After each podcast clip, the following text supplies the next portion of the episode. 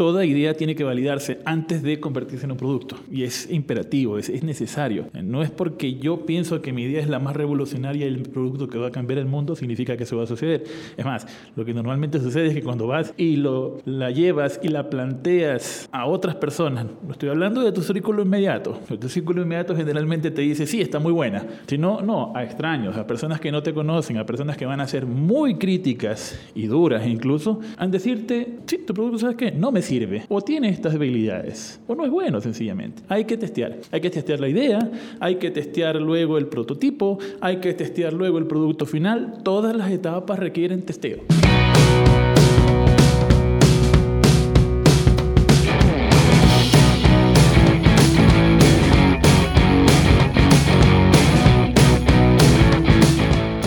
Hola, ¿cómo estás? Te doy la bienvenida al podcast Mentalización para Emprendedores, donde juntos nos preparamos para despertar la conciencia. Yo soy Eric Seguel, soy parte de un grupo secreto de innovadores del que tal vez nunca has escuchado hablar. No buscamos empleo, lo creamos. De hecho, planeamos nuestro destino y lo ejecutamos. Mira, existen cosas que sabemos que cambian la vida de las personas. Emprendemos diferente. Descubrimos nuestro talento y luego lo convertimos en negocio. Así fluimos. Trabajamos inteligente luchamos en contra de nuestro propio ego y contra el tiempo. Utilizamos un sistema probado para generar ganancias reales y luego lo automatizamos en el Internet. Somos personas con visión de cambiar el futuro cumpliendo nuestros sueños. Sí, somos emprendedores como tú y estamos hackeando el sistema.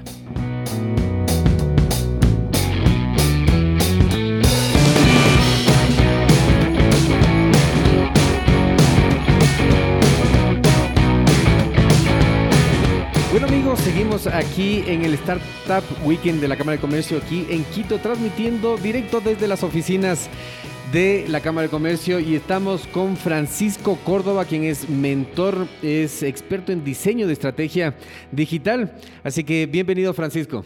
Muchas gracias, bien, eh, gracias por la entrevista y es un gusto estar acá. Muchísimas gracias. Eh, Francisco, por favor, cuéntanos un poco cómo fue que tú te involucraste y estamos aquí nosotros sentados este día conversando del Startup Weekend. ¿Cómo, cómo es que tú llegaste a, ser parte del, evento? Bueno, em, no es mi primera ocasión en Startup Weekend es la segunda realmente. Yo estuve eh, hace casi dos años en el Startup Weekend Binacional que se hizo en Yachay. Entonces eh, fui parte del equipo de mentores también eh, y me he venido involucrándome hace unos tres o cuatro años también en el, en el ecosistema de emprendimiento e innovación. Entonces, como estamos un poco conectados de alguna manera, eh, eh, todos los que hacemos empresa o los que hacemos consultoría o los que de, alguna manera nos desarrollamos en este medio, eh, bueno, creo que valoraron de alguna manera lo que uno, lo que uno hace y un poco de trayectoria. Hay algo de conocimiento probablemente. y bueno, estamos totalmente dispuestos a compartir siempre. Excelente. Entonces, cuéntanos un poco cómo ha sido tu experiencia aquí. Hablamos, por ejemplo, con Juan Salazar, quien es un participante. Eh, le ha parecido excelente esto en 52 horas, en un espacio de tiempo, en un fin de semana, madurar una idea de negocio es bastante trabajo, me parece muy emocionante a todas las personas que estamos involucradas en el ambiente del emprendimiento. ¿Cómo ha sido tu, experiencia mm, aquí eh, viendo a los jóvenes, las ideas que han traído y cómo se han ido desarrollando? Bueno, en general los jóvenes siempre tienen buenas ideas, ¿okay? el, problema no está en las ideas, sino en cómo aterrizar esas ideas. Eh, mecánicas como, esta o espacios como este siempre son beneficiosos para que finalmente esas ideas puedan ser canalizadas o puedan, de, hecho, hasta formarse grupos que incluso en algunas ocasiones terminan convirtiéndose en, compañías, en compañías exitosas. Entonces, eh, la mecánica del Startup Weekend es súper buena, eh, es validada, pues no, no, no, es un evento que se organiza recién ahora, se organiza en muchas partes del mundo. Eh, y por lo tanto la mecánica es, como, lo, como lo dije hace un rato, es, bastante buena. Eh, la experiencia como mentor sigue siendo siempre enriquecedora. Siempre eh, uno, por más de que uno tenga algunos años de experiencia trabajando en alguna línea, siempre el poder participar de, esto, de este tipo de eventos le permite enriquecer el conocimiento porque siempre aprendes algo nuevo o algo importante de los grupos con los que trabajas. ¿no? Y son jóvenes que están muy abiertos a, compartir sus ideas, a tratar de consolidarlas. Sueñan con, en muchos casos, con eh, hacer alguna cosa grande, relevante o dejar huella en el mundo. Eh, y eso es digno o loable destacar. Eh, ¿Cuál crees tú que es la, dificultad más grande que estás viendo tú como mentor de los jóvenes que quieren, quieren madurar un modelo de negocio? Generalmente, generalmente las ideas de los jóvenes o los jóvenes emprendedores suelen carecer de problemáticas bastante concurrentes. ¿no? Eh, una es el financiamiento y el segundo es a quién le vendo mi producto. ¿no?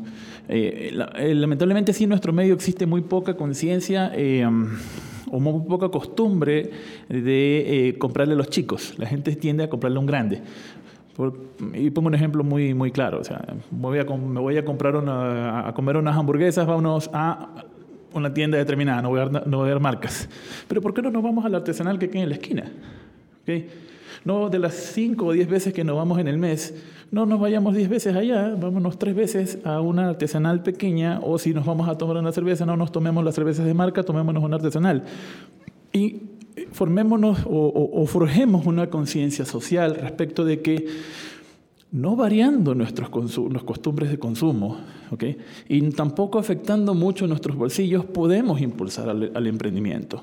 Y el, ese impulso de emprendimiento es, eh, bueno, si, tenemos la posibilidad de comprar o de apoyar de alguna manera a algún emprendedor, hagámoslo. Pero si no, eh, con los mismos hábitos de, vida que tenemos eh, normalmente, podemos cambiar un poco y dar una parte de, ese, de esos recursos que tenemos al emprendimiento también. Excelente, entonces cambiar un poco esas costumbres de, compra que tenemos y apoyar em, en todas estas marcas que claro, nosotros también nos damos la oportunidad de conocer em, nuevas calidades que pueden ser muchas mejores con mucho más amor de, de los emprendedores. Bueno, tu, tu especialidad va por el tema de diseño digital, diseño y estrategia digital. Eh, es, diseño de estrategia digital eh, a partir de estudiar el comportamiento de los usuarios y eso decanta en la construcción de prototipos y eh, en, la, construcción de una experiencia para el usuario y finalmente el prototipado. Entonces, en base a tu experiencia, ¿qué es lo que deberíamos saber como emprendedores que posiblemente no, no sepamos en base a esta especialidad que tú tienes? Bueno, hay una, una premisa muy clara ahí, o más bien algo que debe cumplirse. Toda idea tiene que validarse antes de convertirse en un producto. Y es imperativo, es, necesario. No es porque yo pienso que mi idea es la más revolucionaria y el producto que va a cambiar el mundo, significa que eso va a suceder.